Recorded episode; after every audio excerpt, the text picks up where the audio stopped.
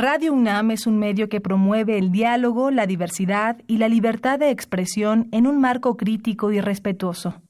Los comentarios expresados a lo largo de su programación reflejan la opinión de quien los emite, mas no de la radiodifusora.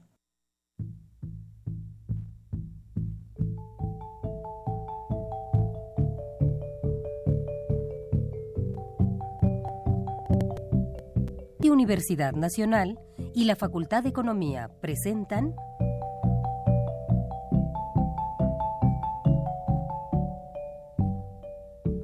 Los bienes terrenales.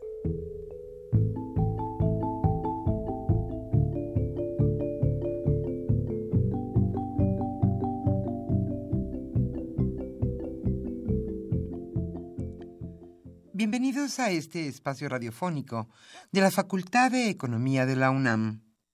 Como cada semana, estamos aquí con ustedes para reflexionar sobre un tema interesante relacionado con la economía, la política, la cultura y las cuestiones sociales. En nuestra mesa de análisis participan destacados especialistas, quienes nos acompañan hoy en este estudio y como siempre, le invitamos a participar en este programa a través de sus llamadas telefónicas.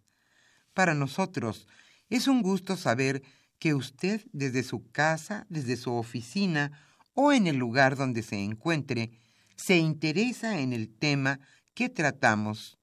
Nuestro número 5536 8989.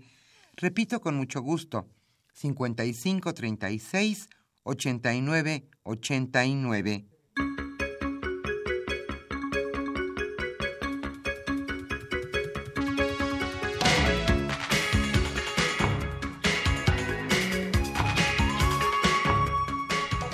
En esta mañana de viernes aquí en la capital de la República, estamos nuevamente con ustedes con mucho entusiasmo para presentarles este su programa Los bienes terrenales.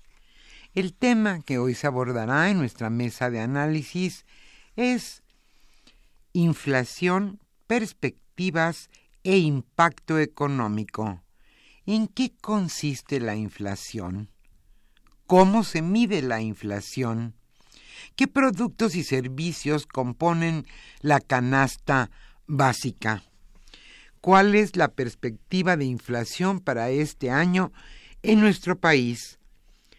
Hoy Rafael Buendía García charlará con Benjamín García Páez y también con Manuel Lecumberri Fernández. Ellos son catedráticos de nuestra facultad, la Facultad de Economía de la UNAM, y especialistas en la materia. Muchos habla de la inflación. ¿En qué consiste? Es tan solo el aumento de los precios de bienes y servicios y más importante que eso, ¿Cómo se mide en nuestro país? ¿Está realmente bien medida? Ese será nuestro tema. Hoy estamos con ustedes, Socorro Montes, en los controles técnicos y contestando sus llamadas telefónicas con mucho gusto, Pedro Rosales y también está Orlando Santana. Yo soy Irma Espinosa y le invito a que nos acompañe en este su programa Los bienes terrenales. Nuestro número, como siempre, 5536 89 89. Y hoy estaremos obsequiando a los primeros radioescuchas que se comuniquen a este programa el libro de Felipe Cermeño López titulado Desarrollo Económico más allá de la materia. Antes, como decíamos, de nuestra mesa de análisis, le invitamos a escuchar lo más importante en materia económica sucedido en nuestro país durante la semana.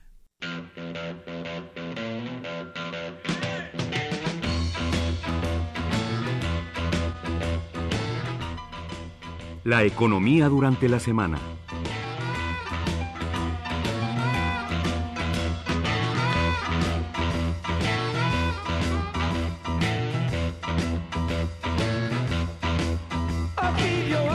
La renegociación del Tratado de Libre Comercio de América del Norte, en disputas comerciales, se flexibilizan las posiciones.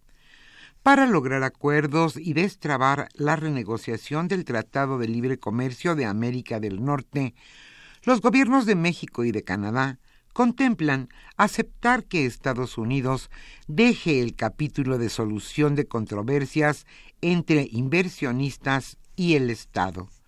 De concretarse este plan, funcionarios de ambas naciones plantean un nuevo esquema para resolver estos conflictos de manera bilateral.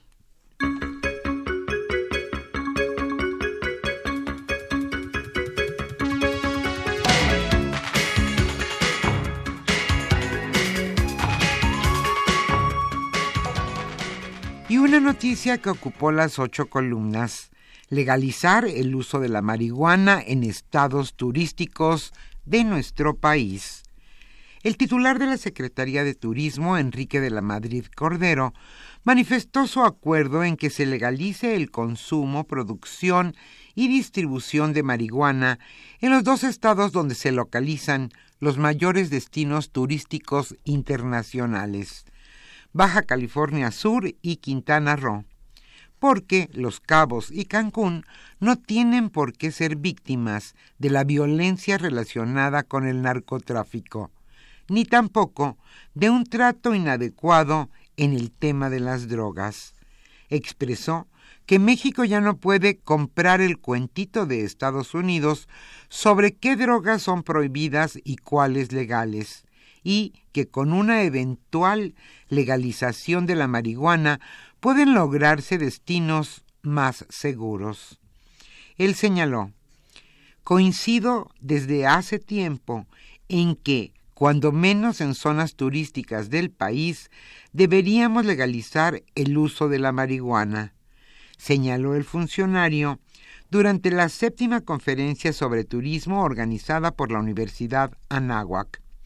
El funcionario afirmó, horas más tarde, que sus declaraciones fueron a título personal y que no corresponden a la postura del gobierno federal. Y claro, ya se ha dicho y durante mucho tiempo, México pone los muertos y Estados Unidos consume las drogas.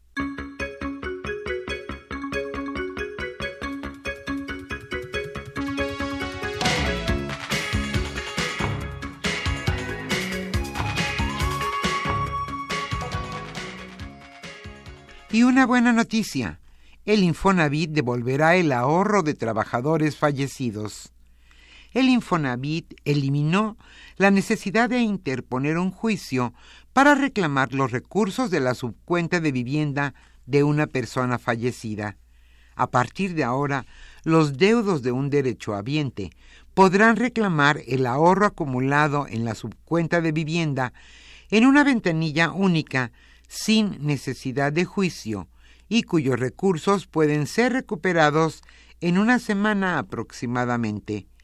Al anunciar esta medida, el director del Infonavit, David Penchina, indicó que al cierre de 2007 se registraron 30.000 juicios para recuperar recursos de la subcuenta de vivienda de derechohabientes fallecidos.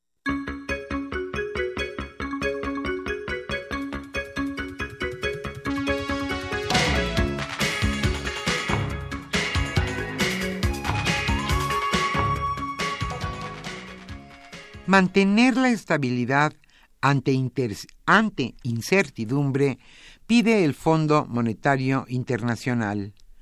México debe mantener la estabilidad macroeconómica y seguir reduciendo la deuda frente al obstáculo que encontrará la economía por la incertidumbre en torno al Tratado de Libre Comercio de América del Norte y también de las elecciones presidenciales esto lo advirtió el Fondo Monetario Internacional. El director del Departamento del Hemisferio Occidental del organismo, Alejandro Werner, estableció que si bien el crecimiento de la economía de Estados Unidos favorecerá a nuestro país, en el corto plazo puede verse limitada por esos factores. Se prevé que las perspectivas de México se beneficiarán del aumento del crecimiento en Estados Unidos, pero la incertidumbre que rodea el desenlace de las negociaciones sobre el Tratado de Libre Comercio de América del Norte y también las elecciones presidenciales de julio obstaculizarán el crecimiento a corto plazo.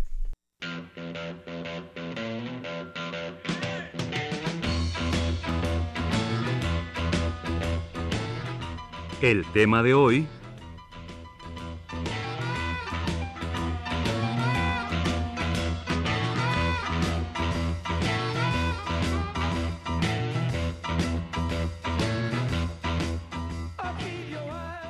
Como señalamos al inicio de este programa, el tema que se abordará en nuestra mesa de análisis es inflación, perspectivas e impacto económico. ¿Qué es la inflación? ¿Cómo se mide? ¿Qué productos y servicios componen la llamada canasta básica? Hoy Rafael Buendía García charlará con Benjamín García Páez y con Manuel Lecumberri Fernández especialistas en el tema y catedráticos de nuestra facultad, la Facultad de Economía de la UNAM.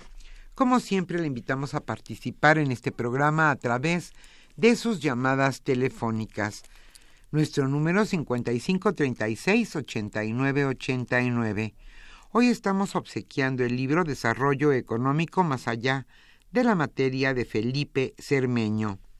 También le invitamos a escucharnos en Facebook en los bienes terrenales, en Instagram, en los bienes-terrenales y también en YouTube usted puede escuchar este programa en seminario dos puntos ¿Por qué ha fallado la economía?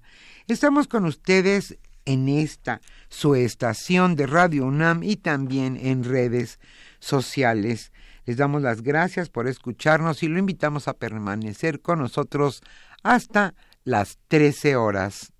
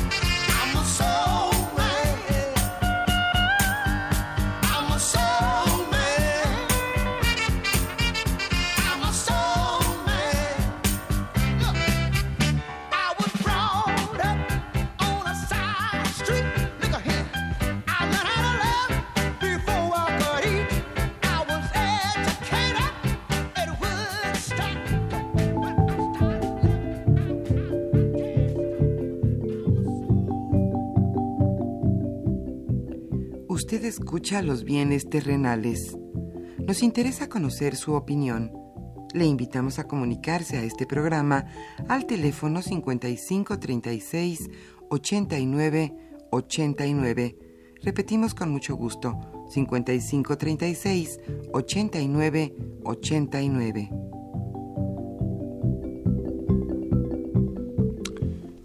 Buenas tardes, queridos radioescuchas. Soy su amigo Rafael Buendía y en esta ocasión tenemos a los doctores, a Benjamín García Páez y a Manuel Lecumberri Fernández, ambos profesores de la Facultad de Economía y ambos reputados profesores ahí en nuestro centro de estudios. a ellos les pedí que me acompañaron el día de hoy para hablar sobre la inflación, dado que hace poco, hace unos días, el Banco de México ya dio su, su registro de los primeros días de este año, ¿verdad? De la inflación. Por otro lado, ya tenemos la inflación al cierre del año 2017 y bueno, se presenta una serie de, de circunstancias que me gustaría platicar con nuestros invitados y que ustedes tuvieran de algún modo una perspectiva de lo que puede acontecer en lo que resta del año, cómo podríamos cerrar la inflación este año, cuáles serían las variables que impactarían hacia la alza o hacia la baja de esta inflación, ¿verdad? Dado que cerramos bastante alta la inflación del año pasado. Bueno, pues ¿quién empieza? Benjamín, Manuel, ¿quién de los dos? Pues quisiera abrir la conversación eh, comentando que efectivamente ha habido un repunte inflacionario en el país. Si lo consideramos eh, eh, anual al cierre de diciembre de 2017, pues prácticamente se duplicó la tasa inflacionaria.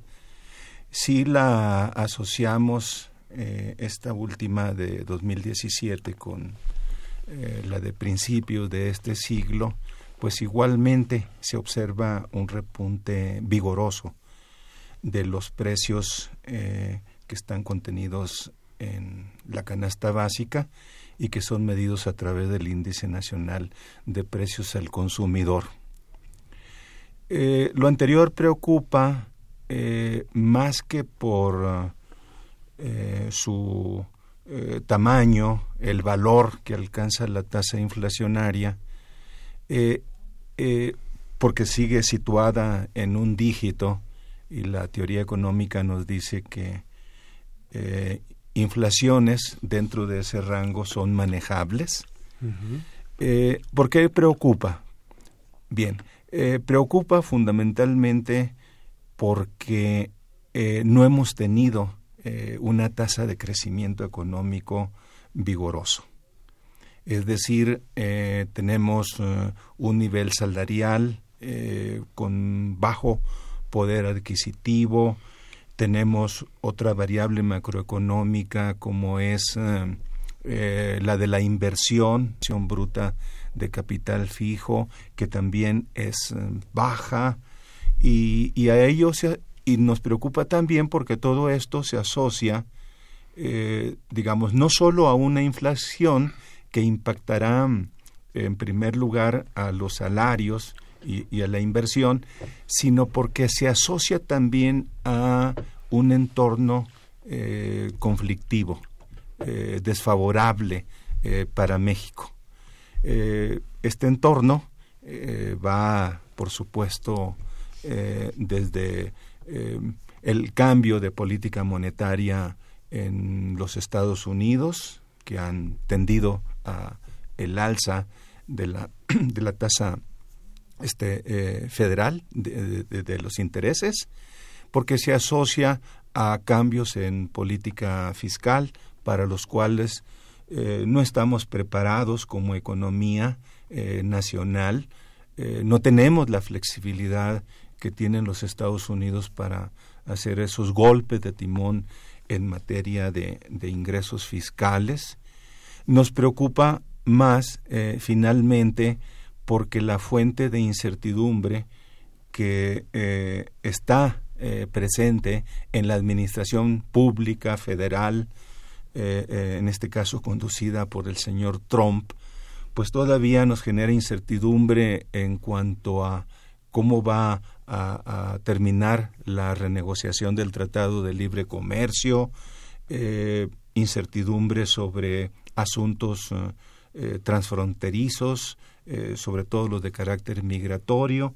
Entonces hay una mezcla, una combinación de, elementos internos y externos. Habría que adicionar evidentemente a los internos los problemas que están en el proceso electoral también, más eh, en nuestra situación en materia, digamos, de derecho, ¿verdad? De seguridad social, de estabilidad social. Entonces, eh, hay una amalgama, pues, de cosas que nos dicen, eh, en 2018 lo más seguro es que la inflación se mantenga relativamente alta. Es decir, el suma y resta las variaciones de los precios relativos de bienes y servicios contemplados o no en la canasta básica eh, tienen eh, eh, una digamos inercia hacia este descontrolarse con relación a nuestra política económica. Muy bien. Ah, Manuel, cerró más o menos en 6.75 la inflación anualizada es decir, de diciembre a diciembre en 2017. Y el último dato que nos da el Banco de México, que fue esta semana, también su tasa anualizada, ¿no? que fue, sería de enero a enero, ¿verdad? Anda en 5.25. Ah, con base en todo lo que está comentando Benjamín, ¿tú crees que nos mantengamos a ese rango de del 5, del 7, eh, en ese rango de inflación o seríamos positivos y un poco creyéndole al director del Banco de México, al bueno, al director, al, al presidente, ¿no? Y que por cierto ya tiene otra nueva subgobernadora que también en su discurso de toma de aceptación del puesto de subgobernadora también dijo que había instrumentos que podían bajar la inflación. ¿De qué estamos hablando? Bueno, bajar al 5, dado que estamos a 6.75, o irnos hacia la convergencia del 3, que es la, la meta soñada que estamos tratando de, obtener y alcanzar. Bueno, eh, bueno, buenos días. Responder, voy a dar una, un pequeño rodeo para, para al tema. Y mi rodeo es, es este, algo que a lo mejor eh, la inflación es, una, es un fenómeno que puede eh, ser causado por varias cosas. Entonces, a veces es, es, este, es eh, difícil de predecir el comportamiento de la de inflación porque puede haber muchas cosas que causan incertidumbre porque hay causas viniendo de distintos puntos de una economía. Entonces, bueno, ¿cuáles son? ¿Por qué, por qué hay inflación? Bueno, una causa, y tal vez la más importante de todas, es que hay inflación porque un banco central emite demasiados billetes para los que se necesitan para la circulación. No estoy diciendo que ese sea nuestro caso, ¿eh? pero esta es la, causa, una de las causas. La causa típica ¿no? de, de inflación. Otra muy importante, bueno, una economía cuando está, se le llama sobrecalentada, o sea, está trabajando a toda su capacidad. Esto puede generar inflación también. Puede generar inflación porque los salarios presionan al alza y los precios empiezan a subir. Eso, bueno, también sería una causa de inflación. Otra más muy importante y es a la que yo quiero este, poner énfasis porque creo que esta es la, decisiva en nuestras circunstancias, que es el tipo de cambio. El tipo de cambio eh, puede ser inflacionario. ¿Cómo? Bueno, supongamos que eh, el peso se devalúa frente al dólar, como ha estado sucediendo, ¿no? En 2017 pasó. Y resulta que nuestro consumo interno, o sea, muchas de las cosas que consumimos todos, este, todo el público, eh, muchas de ellas son importadas. Ah, bueno. O tiene un componente. sí, si nuestro peso se devalúa, entonces esas importaciones que estamos haciendo se están encareciendo. Bueno, y entonces los precios suben. Lo mismo pasa con los bienes intermedios, o sea, los bienes que usa la industria. Eh, sube, este, se encarecen las importaciones y claro, eso se refleja en los precios este, internos. También eso es inflacionario. ¿Qué pasa con los energéticos? la gasolina y el gas. Bueno, por ejemplo, la gasolina, el 60% de la gasolina que consumimos en el país es importada. Ah, se devalúa nuestro peso, nos sale más cara la gasolina, ¿no? Y por lo tanto se refleja en subida de precios. Al margen de que el precio del petróleo aumente. Sí, por ejemplo, si el precio del petróleo aumenta, nosotros recibimos, nuestras exportaciones aumentan porque recibimos más dólares por este por la por ese petróleo, ¿no? recibimos más dólares y eso es, eso qué efecto tiene eso sobre la inflación? Pues sería deflacionario, ¿no? Eso sería deflacionario. Pero lo que nos está pasando, no, es lo contrario. Las gasolinas han subido y esto ha sido inflacionario. ¿no? Entonces, eh, vamos, eh, si vemos los componentes de la inflación en 2017, o sea, ¿qué ha incidido en la inflación? Esto se ve bien claro, ¿eh? Fíjense, no sé si a lo mejor no todo el mundo está familiarizado con estos términos que utiliza este INEGI y el Banco de México, pero bueno, se le llama inflación subyacente y ahí se juntan cosas que normalmente no se comportan eh, muy volátil, de forma muy volátil, como el petróleo o como los jitomates, ¿no? Como, este, como algunos, algunos productos agropecuarios, ¿no? Eh, sino que son estas son mercancías que mantienen sus precios este, de manera más estable. ¿no? Y, la, y la otra, que es la no subyacente, estas son las más volátiles. ¿no? Ahí pone el Banco de México los agropecuarios y los energéticos que, son los, volátiles. los más volátiles. ¿no? Entonces, pero fíjense, en 2017 los subyacentes son aportaron a la inflación más que los no subyacentes. Eso es muy interesante. O sea, mm. las mercancías y los servicios aportaron más a la inflación que los no subyacentes, o sea, que los energéticos y este y que los agropecuarios. Eso es eso es muy interesante, ¿no?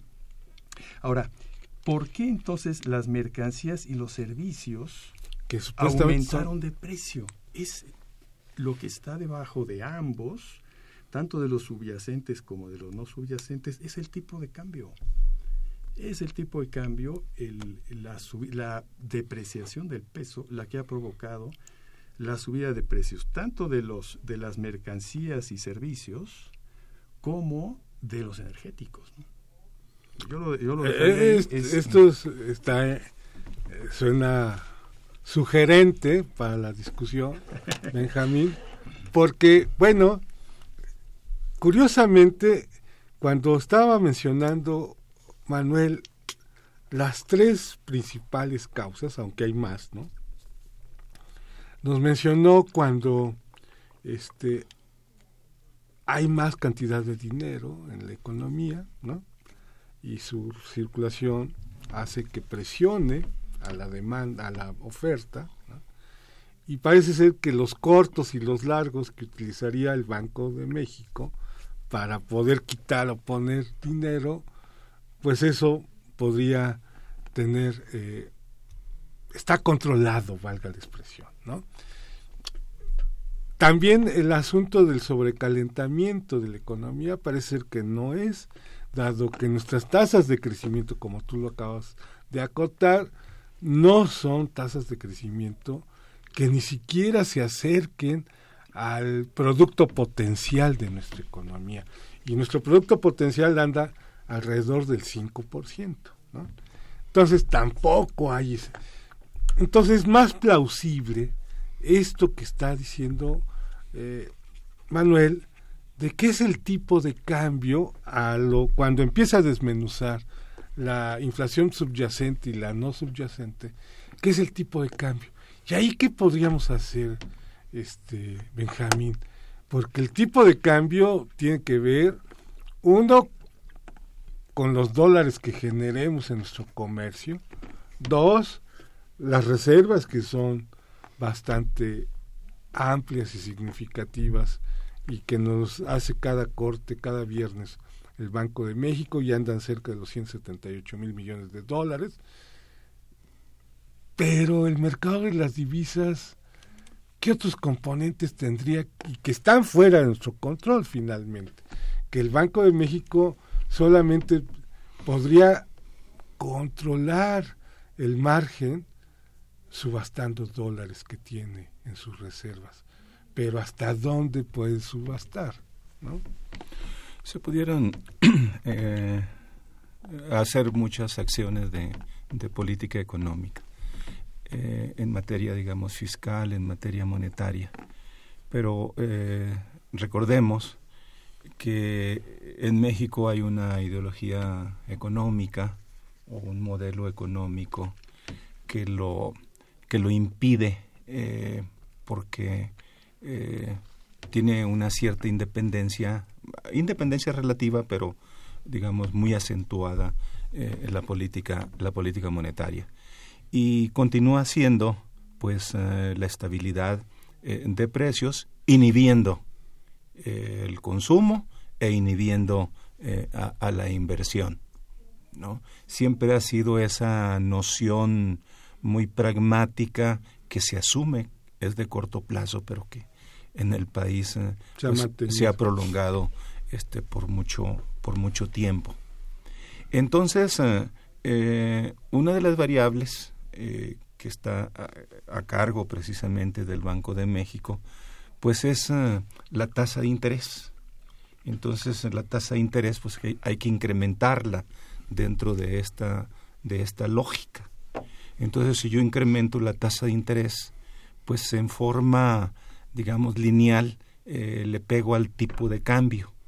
Eh, entonces, eh, esta, digamos, este variable, pues nos, para un país como el nuestro, que es acentuadamente importador de medicina y de alimentos básicos, pues tiende a, a encarecer nuestro modo de vida o nuestro estilo de vida en, México, ¿verdad?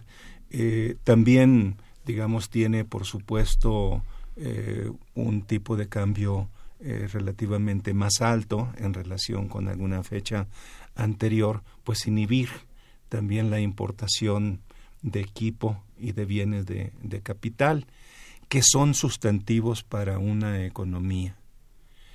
Entonces, eh, eh, es necesario pues que incidamos sobre un aspecto importante. El mejor eh, antídoto para fenómenos inflacionarios e inclusive, ¿no? Por esa vía lograr la estabilidad económica sería incrementar la productividad. Pero el incremento de la productividad pues también está condicionado fundamentalmente por eh, formación de empresas, por una mayor industrialización y nosotros estamos desafortunadamente viviendo, digamos, el efecto inverso. Eh, le cuesta mucho a las empresas eh, sus proyectos de mantenimiento, de reconfiguración, ya no se diga la complicación también que un alto costo de crédito pues implica. Eh, para la eh, creación de nuevas, de nuevas empresas. Entonces me parece pues que estamos en una situación eh, pues muy delicada en términos pues de que no podemos deflacionar o no podemos revertir en este caso las presiones inflacionarias porque nuestra productividad particularmente tomemos en cuenta la agrícola Pero también eh, tomemos en cuenta la productividad manufacturera. Somos uno de los países de la OSD, eh, eh, me parece que el que más horas de trabajo laborables este, en, nuestra economía. Pero tenemos la más baja productividad laboral dentro de este grupo de países. Entonces, mientras eh, eh, no podamos resolver ese otro problema que es de carácter estructural y que transversalmente afecta a todas las demás variables, es, es realmente difícil este, que logremos eh, palancas o, o, mecanismos positivos para revertir presiones inflacionarias.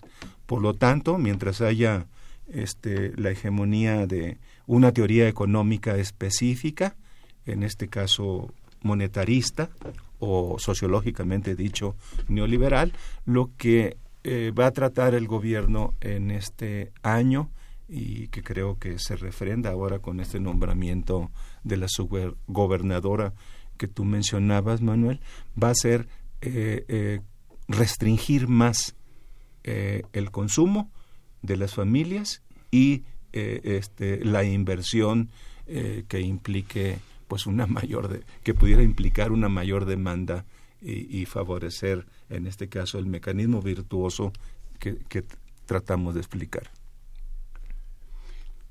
Bueno, yo, pero eh, yo no soy tan pesimista, Benjamín. yo no la veo tan fea. además, fíjate, una, una, yo quisiera poner la, este, dar dos cosas, dos aspectos que nos ayudan a poner las cosas en perspectiva. Una de ellas es de dónde venimos, de dónde viene la economía mexicana. Yo, eh, con esta, viniendo al programa, eh, preparé, bueno, observé, busqué unos datos sobre la inflación en, en, lo que fue la inflación en México entre 82 ah. y 97. No, no, no, no. Aquello era verdaderamente, eso, son impresionantes, ¿no? Son impresionantes. Por ejemplo, la inflación promedio entre 1981 y 1990 fue de 70% promedio anual, con un pico en 1987 del 160. O sea, es una cosa impresionante. ¿no? Entre 91 y 2000 fue de 18.11, pero también con un pico en 95, ¿no? el, error de diciembre, de 52%. ¿no? Si vemos, si la comparamos con la inflación promedio entre 2001 y, hasta la fecha, 2017, es de 4.27 con un valle, o sea, con el punto más bajo en 2015 de 2.13. O sea, bueno, es, otro, es otro mundo. Eh, esto, esto es importante. La inflación en, México eh, no, es un, no es un gran problema. No, no, es, no, es, no lo es, no, no lo es claramente. ¿no? Eh, eso no es restar la importancia al repunte de la inflación de 2017. Creo que hay que, hay que analizarlo y ver qué podemos esperar para este año. Este, pero, pero veamos, eh, estos son verdaderamente eh, niveles de inflación que afectan eh, fundamentalmente el desarrollo económico, el empleo y el crecimiento económico, ¿no? estos niveles. ¿no? otro, otra, otra, algo que nos puede dar también perspectiva. la, la inflación de 2017. Eh, pero ya se me está olvidando qué iba yo a decir. Para ponerlo en perspectiva, que era eh, ah bien sí la política del banco del banco central creo que la en, desde 2008 la política monetaria del Banco de México ha sido no ha sido restrictiva eh, ha sido bastante laxa en la medida en que las tasas de interés eh, en el mundo estaban presionadas a la baja después de la crisis de 2008 y México pues tiene que bajar la tasa también porque este eh, tiene que ir con la tendencia mundial. Ahora, lo que está sucediendo actualmente es que las tasas ahora empiezan a subir. Estados Unidos está saliendo de una política monetaria eh, especial. Este, eh, anormal, ¿no? Que impuso después de 2008 para poder reactivar la economía. Y México tuvo que ir a la baja también. Teníamos bajas, este, tasas este, de interés negativas, Aquí empieza ahora a subir y definitivamente yo sí creo que el, Banco de México va a tener que aplicar en 2018 una política monetaria más restrictiva. Más restrictiva. Bueno, eh, vamos a un corte y vamos a recuperar el próximo tiempo con estas dos visiones, tanto de Manuel como de Benjamín, que creo que es interesante que hagamos una síntesis. Ahorita volvemos al corte. Gracias.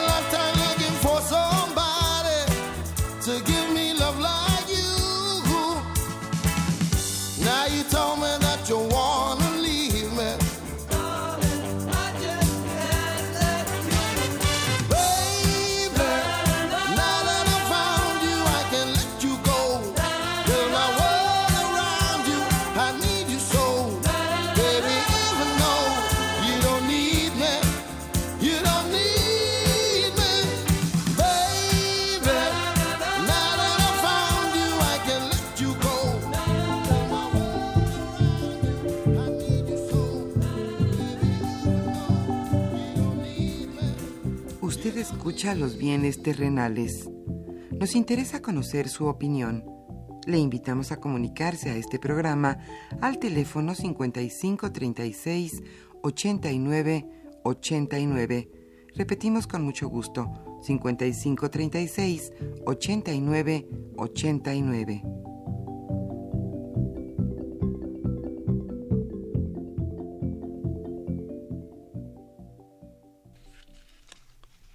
Muy bien, queridos radioescuchas, ya estamos de vuelta.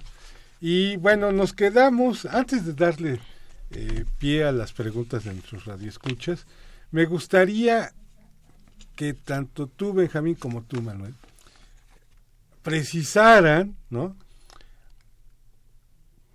Mediante qué mecanismos, por ejemplo, tú, Manuel, los monetarios, podría uno más o menos tener bajo control la inflación, a pesar de que la inflación pasó de un año a otro prácticamente al 100%, o tuvo una tasa de crecimiento del 100%, ¿no?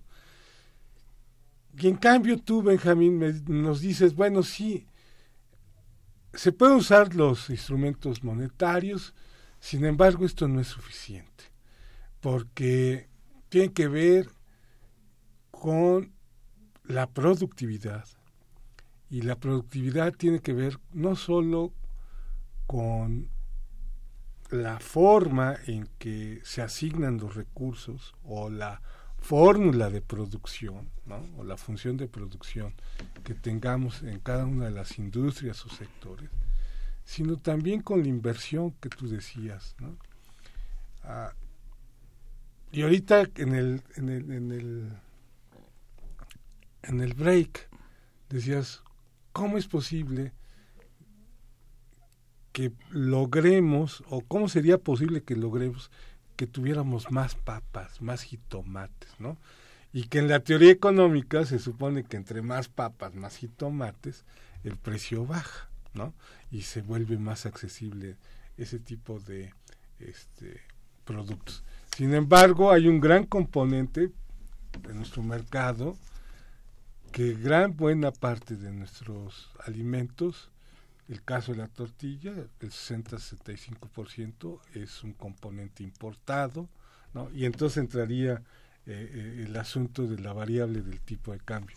Pero a ver, en dos, tres minutos cada uno, para darle pie a los radioescuchas a sus preguntas y poderles responder, para que nos quede claro para sus...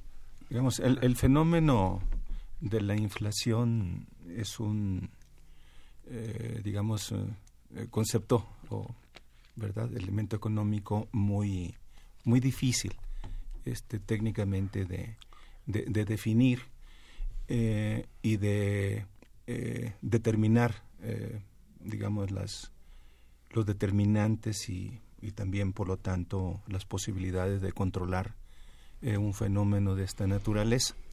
Esto se nos ha complicado mucho más porque vivimos en economías abiertas, eh, economías, ¿verdad?, que influyen eh, pues en, en diferente signo eh, sobre las economías nacionales.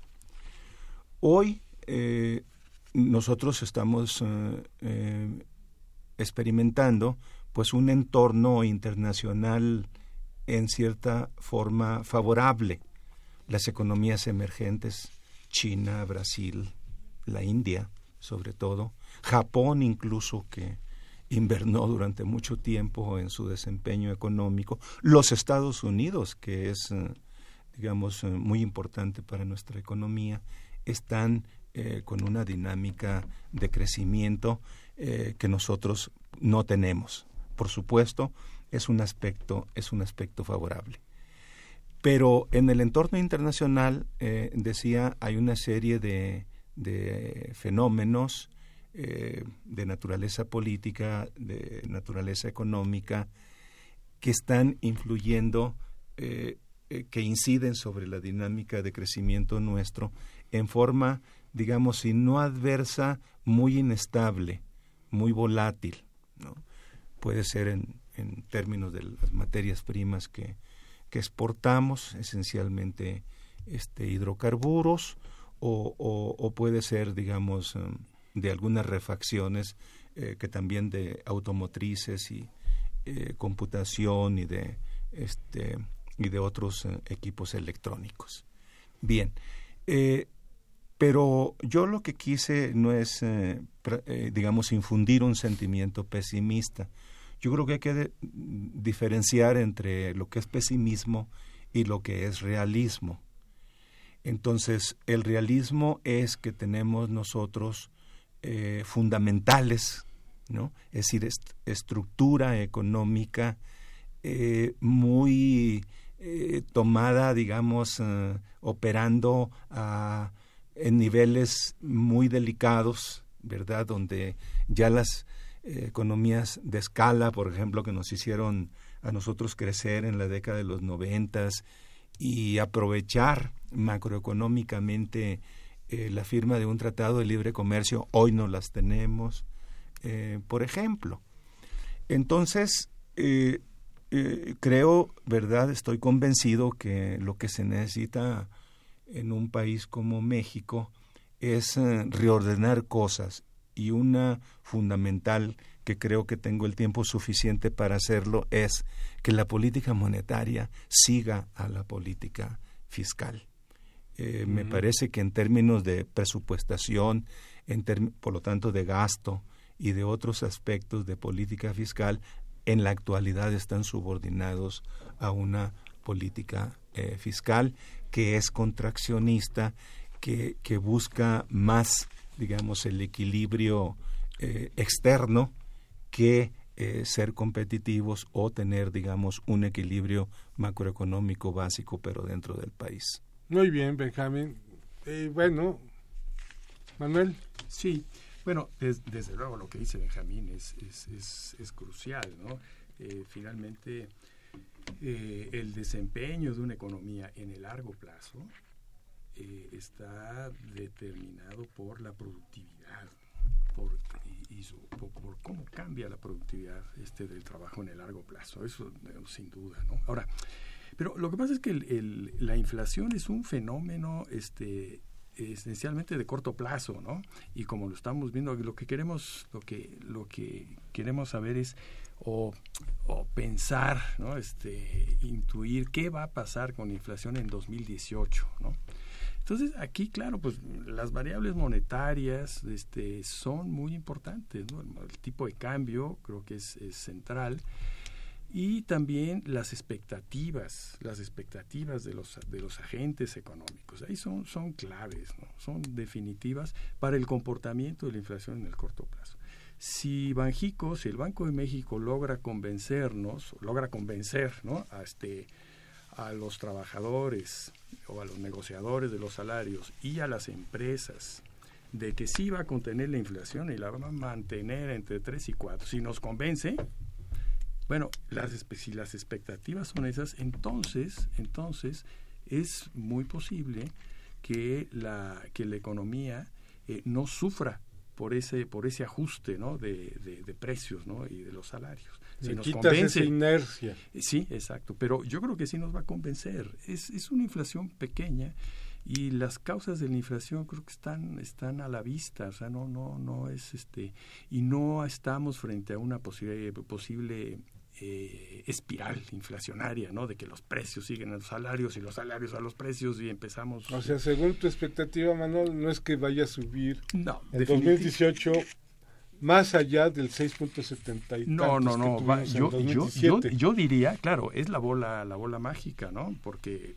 hay cosas que, que pueden afectarla, pero si sigue esta tendencia, eh, definitivamente va a bajar, va a bajar. Se puede ver, por ejemplo, en la el índice de precios al productor, que siempre se utiliza como un indicador anticipado de qué va a pasar con la inflación. Bueno, en 2000, de 2016 a 2017, el índice de precios a los al productor subió, o sea, por arriba. anticipó, anticipó la, la, la, inflación de 2017 y actualmente el índice de precios al productor está muy por debajo. O sea que, según esto, nos estaría anticipando una, caída ¿no? en, la, en, la, en, la, este, en la inflación para 2018. ¿no? Ahora, yo nada más me gustaría terminar eh, nombrando algunos factores que pueden, de incertidumbre, que pueden ser mm, disruptivos, o sea, que nos pueden llevar de que este escenario de baja de la, de la inflación resulta que no fue así, ¿no? Bueno, el más importante yo pienso que es la renegociación del NAFTA, porque esto le puede pegar al tipo de cambio. Y si el tipo de cambio eh, se mueve abruptamente, esto va a provocar inflación. ¿no? Otra, nuestro proceso electoral, que también puede provocar nerviosismo, ¿no? Este, en ¿Quién quede o...? No, bueno, no tanto quien quede, sino el mismo proceso ah, que provoque este, incertidumbre, ¿no? Yo, yo pienso, ¿no? Porque esto también afectaría al, tipo de cambio, ¿no? Y bueno, esos serían los más importantes, ¿no? Si sube el precio del petróleo crudo, bueno, eh, pudiera suceder, ¿no? Que si que esto como nosotros importamos gasolina y gas, si sube el precio internacional del petróleo, pudiera ser que estos, gasolina y gas, suban de precio y esto sería inflacionario también, ¿no? Si hay un, cambio abrupto en el precio del petróleo, también podría ser inflacionario. Ah, muy bien. Vamos a darle, si me permiten, eh, Manuel Benjamín, darle entrada a nuestros radioescuchas y a ver si podemos contestarle en lo que resta eh, del tiempo de nuestro programa. Emiliano Bautista pregunta, ¿qué escenario tendría nuestro país bajo el supuesto que gane AMLO la presidencia? Ahí está, respecto a la inflación. ¿Será que este subiría? La variable AMLO. Dice Alfredo Montiel, ¿es posible que en México tengamos una fuerte inflación en un futuro, es decir, de, dos dígitos o más, ¿cuáles serían los factores que pudieran llevarnos a esto? Es decir, ahorita con base en lo que ustedes nos acaban de decir, esto no es posible, ¿no? Que lleguemos a 10% para empezar. Muy poco probable, yo creo.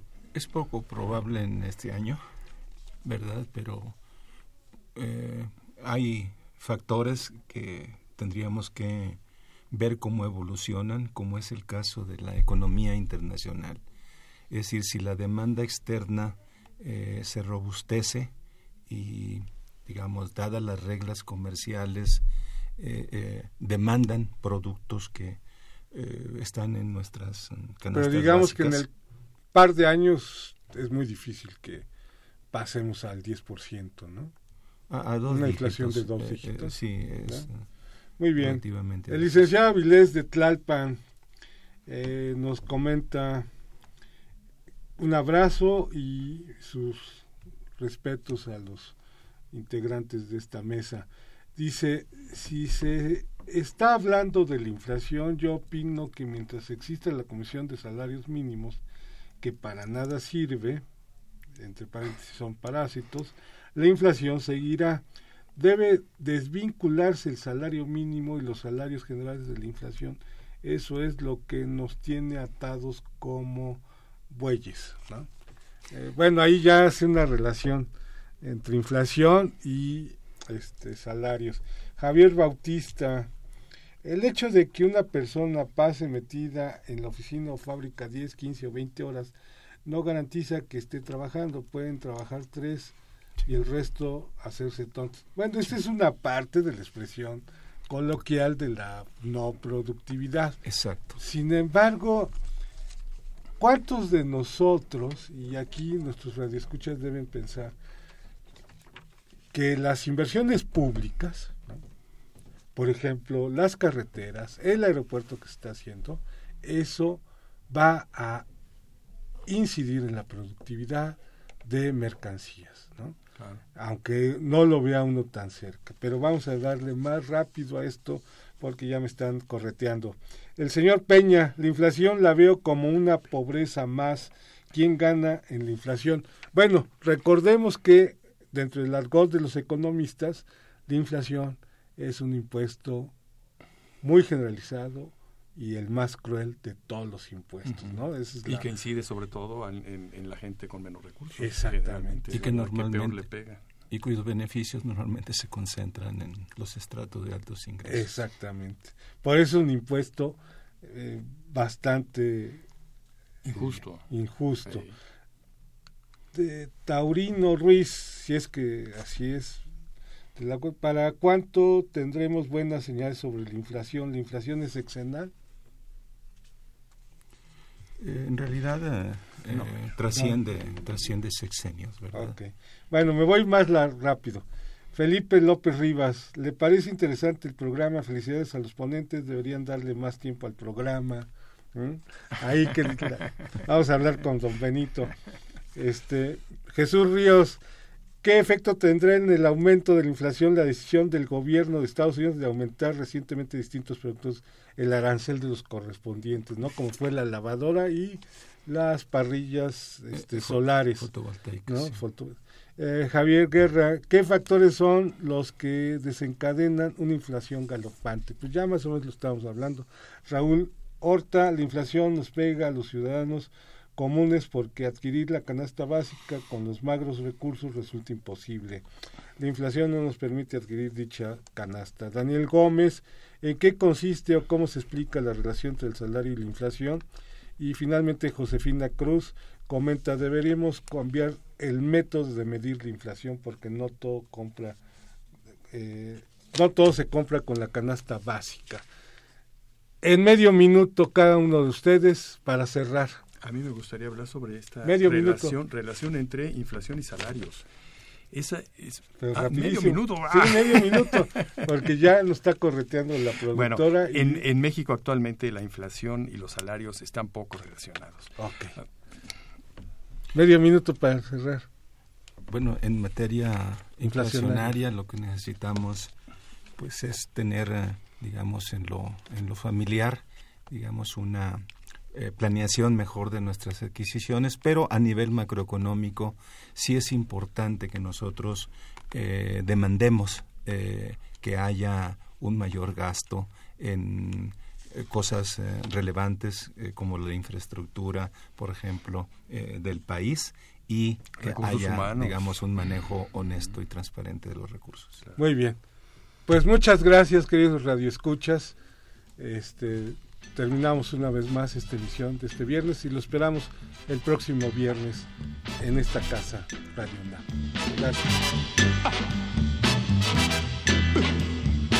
Agradecemos su atención y participación en este programa a través de sus llamadas telefónicas y la invitamos la próxima semana a la misma hora en otro programa más de los bienes terrenales. La coordinación general fue de Carlos Javier Cabrera Adame. La coordinación académica de Aníbal Gutiérrez, Roberto Cabral, Alejandro Pérez Pascual, Rubén Antonio Miguel y Leonardo Lomelí Vanegas. En los controles técnicos, nuestro compañero Humberto Sánchez Castrejón y en la voz y producción su amiga Irma Espinosa, quien se despide de ustedes y le desea un agradable fin de semana.